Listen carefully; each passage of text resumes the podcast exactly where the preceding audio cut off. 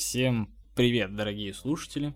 Сегодня у нас будет эссе Чепцова Дениса. Обожаю этого автора. Говорит такие годные вещи, что, э, в принципе, если вы э, не слушали или не читали его эссе, вы можете посмотреть всегда его на ютубе. Это не реклама. Э, это вот прям мой совет посмотреть этого человека. Очень классно все объясняет и рассказывает. Но я сегодня буду читать эссе, которое э, не вошло в его выпуски на ютубе. Может быть, когда-нибудь войдут, может нет, может я читаю хреново.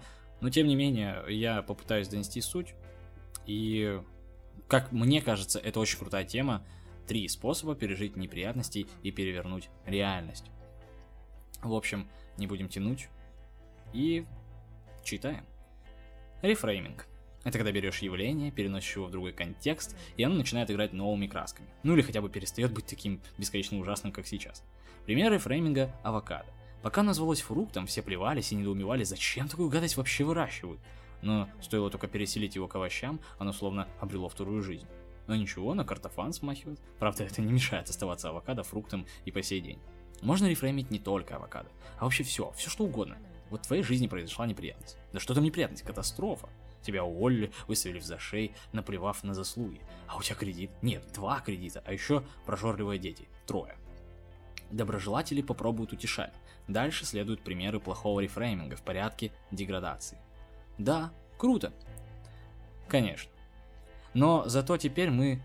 Теперь ты сможешь полностью посвятить себя вышиванию, как ты любишь, или попробовать найти работу, где начальник не такой козел. Это рефрейминг типа кризис время возможностей. Все, что не делается к лучшему, у всякой медали две стороны и прочая херня. Да, так-то оно так, может быть. И любое изменение, раскачивание сложившегося обихода дают пространство для маневра к новым целям и достижениям. Главное разглядеть путь. Но это будет потом, а пока эти возможности более чем далеки и туманны. А беспощадная реальность вот она здесь, даже руку не надо протягивать. Досада, обида, унизительное сожаление в глазах бывших коллег. Да, потом-то все может быть наладится, но плохо-то мне сейчас. Вот разнылся. А могло быть хуже. Скажи спасибо, что с ругами и ногами здоровый, без работы не останешься. Вон, люди в Африке без работы, без еды, обезвоженные, все худенькие, чумазые, а ты, в общем, неплохо живешь, грех жаловаться. Послушай, меня совершенно не волнует судьба народов Африки. Вернее, волнует, но когда у меня у самого все хорошо и безоблачно, тогда я могу переживать обо всем на свете. Я даже могу начать подписывать петиции в защиту зеленых зон и этнологических кружков. Но сейчас мне все, все остальное до лампочки. Я думаю только о себе и сравниваю текущую ситуацию не с тем, как могло быть, а с тем, как на самом деле было. Вот только что, еще день назад. А было как ни крути лучше. Это более реальный и живой образ, чем все ваши мрачные фантазии вместе взяты. Что было бы, родись я над несколько тысяч километров южнее посреди джунглей или попади под поезд.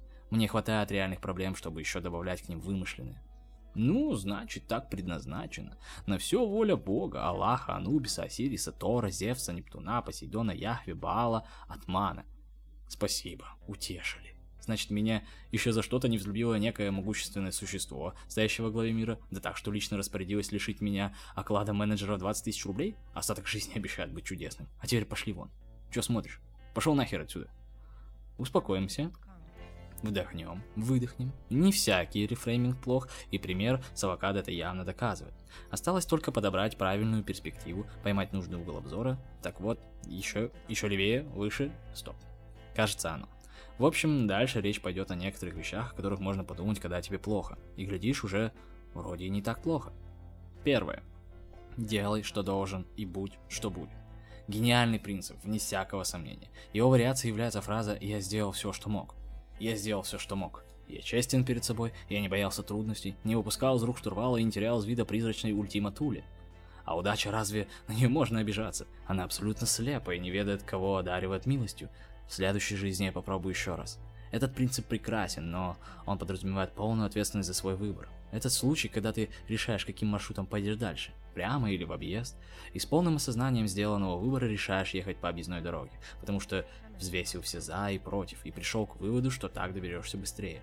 И когда сразу же за поворотом ты встаешь в чудовищную пробку, в которой проведешь ближайшие несколько часов и никуда на свете уже не успеешь, ты не злишься на себя. А спрашивается, за что злиться? Ты сделал все, что мог. Ты сделал выбор, который, на твой взгляд, являлся лучшим. Ты не маг, чародей, экстрасенс, пророк, чтобы предвидеть непредвиденное. Здесь отродясь не было заторов. Но самое главное, ты сделал этот выбор осознанно, а поэтому просто расслабься. Лучший выбор теперь – не отравлять самобичеванием и нынием еще несколько драгоценных часов. Такой рефрейминг может сработать только при условии, что ты искренне действуешь из благих побуждений. Если ты же намеренно совершал поступки, способные ухудшить ситуацию, то ты дурак, сам виноват. Так тебе и надо. Второе. Правило ложки дерьма. Человеческая природа устроена таким занятным образом, что вес и влияние хороших событий и плохих далеко не одинаков. Ложка дерьма, добавленная к чану с борщом, неминуемо превращает последний чан с дерьмом. А наоборот, чтобы ложка борща обладала подобным чудесным свойством, замечено не было. Из-за этого даже небольшое несчастье способно омрачить в целом счастливую и благополучную жизнь. Человеческий мозг – отличный механизм, чтобы безраздельно фокусироваться на негативных мелочах, вгрызаться и въедаться в них, упиваться ими, ныть по их поводу, жаловаться, игнорируя все остальное. Позитивные радостные вещи, на фоне которых разворачивается очередная неприятность, намного более крупные и значительные, остаются вне поля зрения, принимаются как скучная данность, как что-то, на что нет нужды направлять осознанное внимание. Так что наш мозг просто создан для страданий. Это чуткий датчик, настроенный на улавливание даже слабого намека на неблагополучие. Он на меня не так посмотрел. В маршрутке нахамили, я бы мог и остроумнее ответить. Все кроссовки заляпались. У яхты не тот оттенок синего. И согласись, это довольно несправедливо. Почему какая-то досадная мелочь, или пусть не совсем мелочь, должна перевешивать все хорошее, что есть в моей жизни? Почему это хорошее такое скромное, неприметное, суетливое, вечно где-то возле стеночки на заднем плане боится голову поднять? Эй, слышишь, хорошее? Я хочу, чтобы ты не стеснялась, чтобы ты не позволяла всяким дурацким недоразумениям заслонять себя. Я хочу видеть тебя чаще. Твою улыбку, тапочки, морщинки возле глаз. Как ты покрываешься зелеными листиками. Слышать, как шелестишь страницами, как звенишь велосипедным звонком. Хочу, чтобы ты слепила глаза. Проскальзывала между занавесок, пела, пахла талым снегом, смеялась, наливалась упругостью в мышцах, орала мне в трубку дурным голосом, целовала, рычала первой грозой, обливалась, обливала руки теплым языком, норовила затечь уши соленой водой. Я не хочу больше терять тебя из виду. Хочу помнить о том, что ты вечно заслужено и недооценено, что законы мира таковы, что ты постоянно продуваешь в неравной схватке. Помнить при любой погоде, а особенно, когда мне плохо. Не разочаруй зрителя. Третий пункт.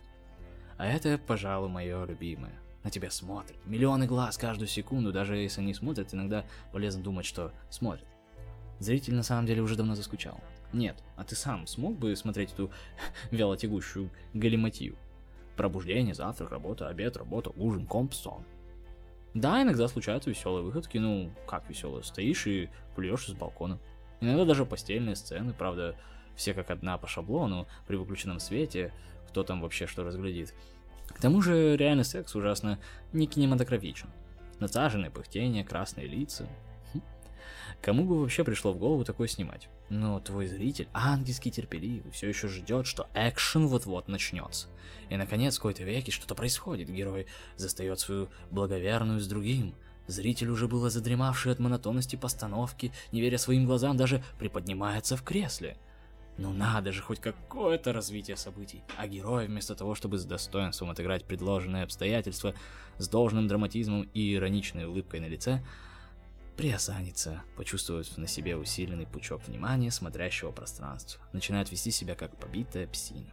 Ноет в трубку, норовит напиться при любом удобном случае, с жалким видом волочится туда, где его не ждут, и видит случившуюся глубокую ошибку мироздания, что-то, чего не должно было происходить, что-то лишнее, вредное и напрасное. Эй, ты, герой, без героини.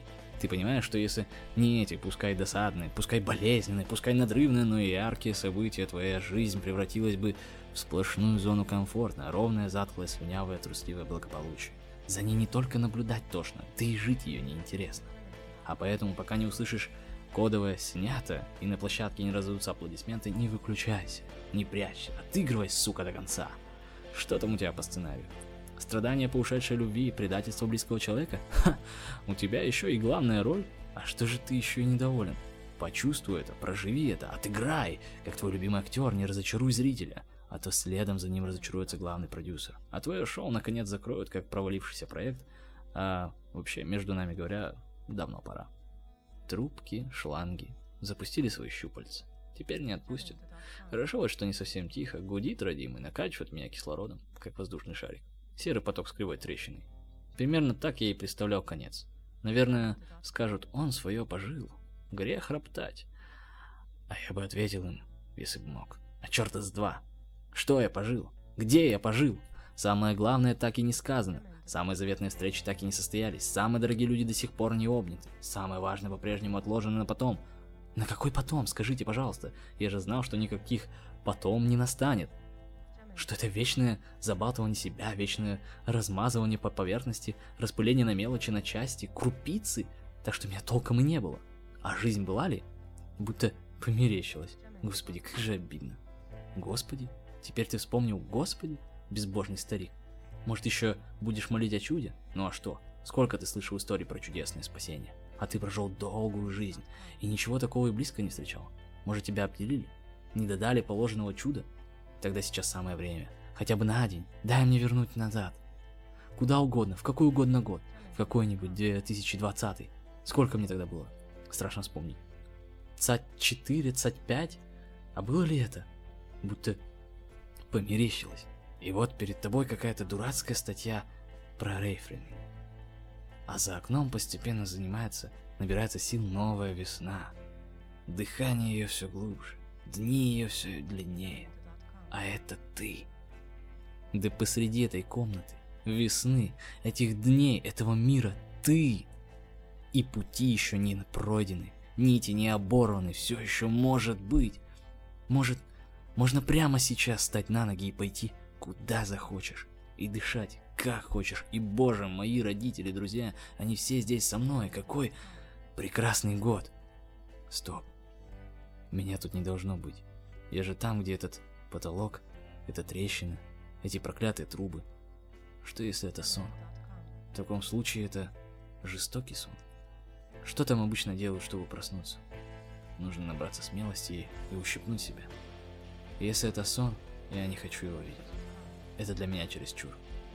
Итак, на счет три ущипну себя за руку. Раз, два, три. Ну давай же.